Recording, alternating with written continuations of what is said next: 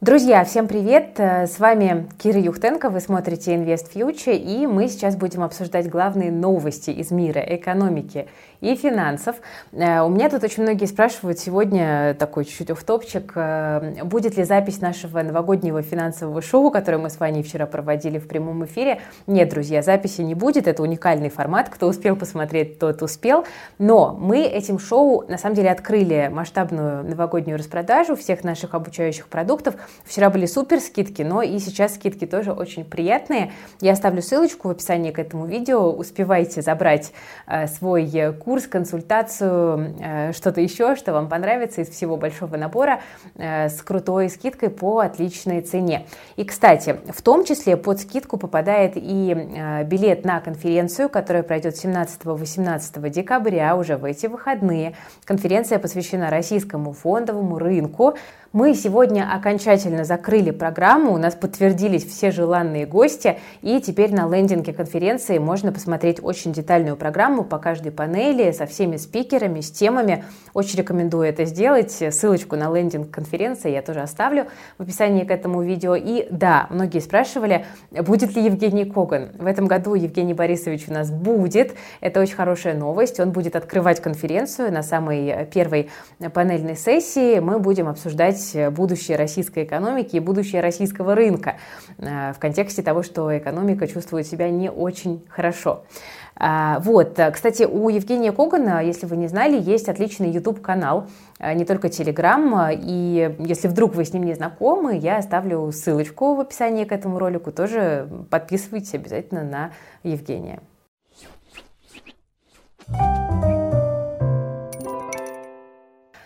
Тем временем, друзья, на российском рынке стартовали э, торги акциями ВУШ.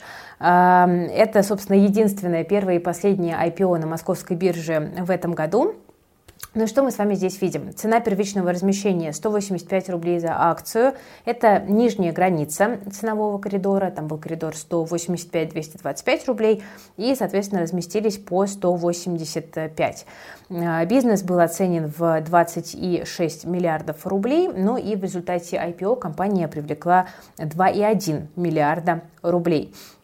Доля акций в свободном обращении составит 10% от увеличенного акционерного капитала.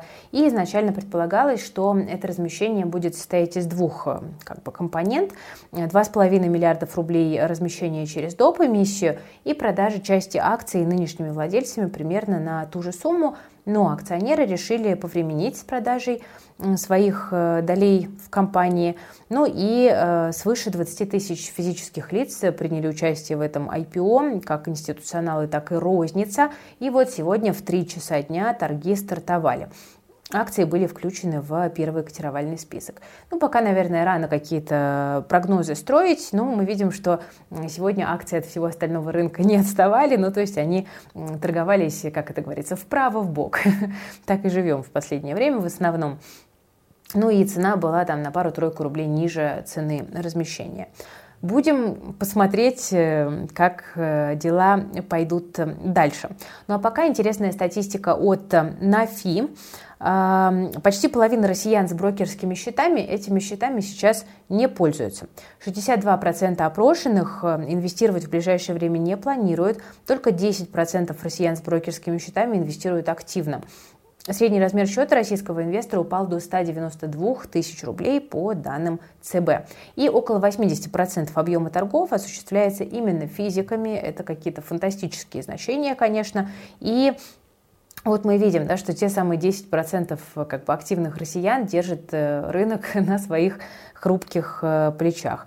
Если мы посмотрим на динамику индекса, то станет понятно, что и они, вот эти вот инвесторы-активисты, тоже, кажется, подустали. А что происходит у нас с биржей Binance? Мы с вами недавно уже обсудили в одном из последних выпусков, что на Binance, крупнейшую криптобиржу, снова давят все, кому не лень, и СМИ пытаются доказать, что у компании недостаточно резервов, вообще они сотрудничают с, с террористами, и, конечно, крипторынок переживает, держать ли свои активы на Binance, ну и, может быть, вообще э, не пользоваться биржей. Но глава компании говорит, что все эти заявления полная шумиха, чтобы напугать инвесторов, и вообще средства инвесторов и клиентов обеспечены один к одному, а на холодных кошельках Binance лежит 60 миллиардов долларов. Но людей сдержать э, как бы достаточно сложно, как мы видим, когда начинает раскручиваться такая паника, и в какой-то момент бирже даже пришлось закрыть вывод USDC. Но, э, тем не менее, кажется, что вот сейчас ситуация немножечко стабилизировалась, там даже глава компании провел сессию вопросов-ответов э, в прямом эфире, и вот такую максимальную уверенность показывал в том, что все беспокойства раздуты. Но, честно говоря, э, вот меня эта ситуация вокруг Binance начинает немножечко напрягать. И понятно, что мы там свои активы на бирже-то не храним, если инвестируем в криптовалюту. Мы всегда это говорим, там, да, тоже нашим студентам. Но, тем не менее, конечно, если вдруг такому игроку станет плохо, то крипторынок э, пощупает новые минимумы. Но, с другой стороны, это будут еще более благоприятные уровни для входа. Да? Давайте будем искать везде позитив. Движемся дальше. Вот когда я записываю это видео, а, пока еще неизвестно решение ФРС по ставке. Сегодня в 10, по-моему, часов по Москве а, оно должно быть анонсировано, а потом состоится пресс-конференция Джерома Паула, и в нашем распрекрасном телеграм-канале If News ребята, как всегда, будут вести лучшую русскоязычную трансляцию. А, заседание не пропустите, пожалуйста, ссылочку тоже мы оставим в описании к этому видео. Ну, а я пока напомню вам, что у нас тут вышли свеженькие данные по инфляции в США, и вот это интересно, потому что инфляция это замедляется, и хорошо так замедляется. Рост цен 7,1%, ниже октябрьских 7,7%, э, и мы видим, что снизилась даже базовая инфляция до 6%, а базовая инфляция, я напомню, это та, которая не учитывает э, цены на еду и топливо, самые волатильные компоненты. При этом вот снижаются одновременно все три показателя, которые в последнее время полюбил а, Джером Пауэлл. Цены на базовые товары и услуги, жилье, все-все дешевеет. Это огромные куски инфляции, которые тянут ее вниз. И Кроме того, мы понимаем, что сейчас э, Китай начинает э, снижать э, свои ограничения ковидные, это тоже будет восстанавливать цепочки поставок, и, соответственно, инфляция будет, скорее всего, ну, по крайней мере, лишиться топлива для разгона, и это, в общем-то, хорошие новости для рынка. Но мы с вами понимаем, что рост цен все еще далек достаточно от целей ФРС, и ставки, если и не будут уже в ближайшее время повышать, то как бы и снижать их тоже никто не будет. И, скорее всего, весь 2023 год ставка останется на достаточно высоком уровне. Скорее всего, там доведут как минимум до там, 5% ставку, и на этом уровне она какое-то время еще будет оставаться. Это все еще высокая ставка, это нужно понимать.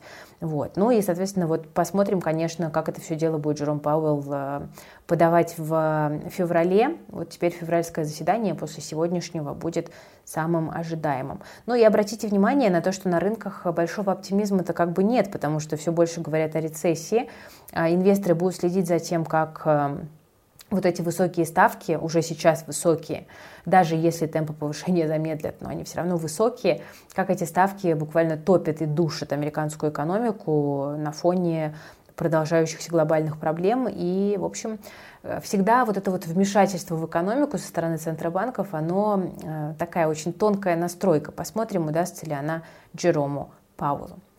Тем временем в Евросоюзе э, говорят, что э, пока не готовы принять решение по девятому пакету санкций против России. Об этом заявил Жозеп Барель. И во многом причина в том, что, э, причина того, что европейская страна не может продвинуться вперед в новых ограничениях, в том, что не согласна Венгрия. А Венгрия сейчас попросила исключить из санкций некоторых российских чиновников, потому что видит серьезный риск разорвать связь с Москвой. О каких конкретно чиновниках речь идет, мы не знаем, но э, по итогу под санкции попадут там, 141 человек и 47 организаций, не сильно меньше. Но вот, например, в Великобритании не нужно ни с кем обсуждать антироссийские санкции, поэтому они уже взяли и ввели новые ограничения против 12 представителей командного состава ВС РФ. А, ну и, в общем, э, кажется, что это не последние, а, не последние ограничения. Страны G7 тем временем заявили, что будут поддерживать и усиливать экономическое давление на Россию и хотят согласовать еще, еще и еще санкций. Ну, на самом деле, как тоже я уже говорила, самый эффективный выход для Запада сейчас заключается не в том, чтобы вводить новые санкции и натягивать сову на глобус, а контролировать исполнение тех санкций, которые были уже приняты, потому что там остаются дырки, там остаются лазейки, и вот э, кажется, что именно этим и будут эм, они заниматься в ближайшее время. Ну вот, например, э, есть статистика о том, что с февраля и до конца октября Россия импортировала электронных компонентов более чем на 2,6 миллиарда долларов, пишут Рейтер, в том числе товаров американских Intel, AMD, э, Texas Instruments и Analog Devices. Это все благодаря э, каким-то непонятным компаниям и счетам в Турции, Гонконге и Эстонии. Да? И вот, скорее всего, это и станет, э, вот закрытие этих дыр и станет ближайшими целями э, западных э, стран. Тем временем у нас тут новость от Тиньков. Он запускает оплату, вы не поверите, стикерами. У Тиньков появилась замена Apple Pay, платежная наклейка для смартфонов и чехлов. Ими можно платить и снимать наличные в банкоматах, где есть бесконтактная авторизация. Это доступно владельцам дебетовых карт. А, наклейка работает как э, дополнительная карта МИР с привязкой к основному счету. Карта стикер управляется с приложения. Можно ограничить суммы оплаты и заблокировать, если э, потеряется. Говорят, что цвет этих стикеров потом можно будет выбирать. Сейчас их тестируют сотрудники банка. Ну и с января будущего года можно будет выпустить наклейку себе. Цена вопроса 700 рублей. А, это не реклама ни в коем случае, просто интересное нововведение, которое, скорее всего, скоро войдет в нашу жизнь, потому что как-то приходится, видите, всем а, выкручиваться. Вот, вот как-то такие вот интересные у нас с вами сегодня новости. Но еще, кстати, э, сегодня стало известно, что США рассматривают введение санкций против Владимира Потанина. Об этом пишет Wall Street Journal, ссылаясь на американских чиновников. Санкции эти могут ввести уже в четверг. Меры затронут Интеррос и Росбанк. Про Тинькофф ничего сказано не было. Э, Нурникель под новые санкции тоже попасть не должен. Еще обратите внимание э, на то, что годовая инфляция в России на 12 декабря ускорилась до уровня 12,65. И у нас с вами на этой неделе не только заседание ФРС, но еще и заседание Банка России на носу. И вот, собственно, очень интересно, какие решения по ставкам будет принимать российский регулятор, потому что, ну, кажется, что сейчас точно не время, когда ЦБ решится ставки э, снижать. Скорее всего, будет какая-то пауза в этих действиях. А еще, кстати, новость для удаленщиков. Минцифры выступила против законодательного запрета на удаленку для сотрудников российских IT-компаний, которые находятся за рубежом. То есть пока релакантов все-таки карать, э, кажется, не собираются. Ну, и то хорошо. Посмотрим, посмотрим, как все будет это действовать. Но э, я напомню, что во время первого рабочего дня Кудрина в компании Яндекс э, сотрудников э, попросили вернуться в офисы. Это очень интересный момент. И вот тогда сенатор Клишес да, сказал, э, что вот этот закон об ограничении удаленки должен быть внесен в Госдуму, но мы видим, что, по крайней мере, Минцифра эту инициативу не поддерживает. Посмотрим, поддержит ли кто-нибудь еще.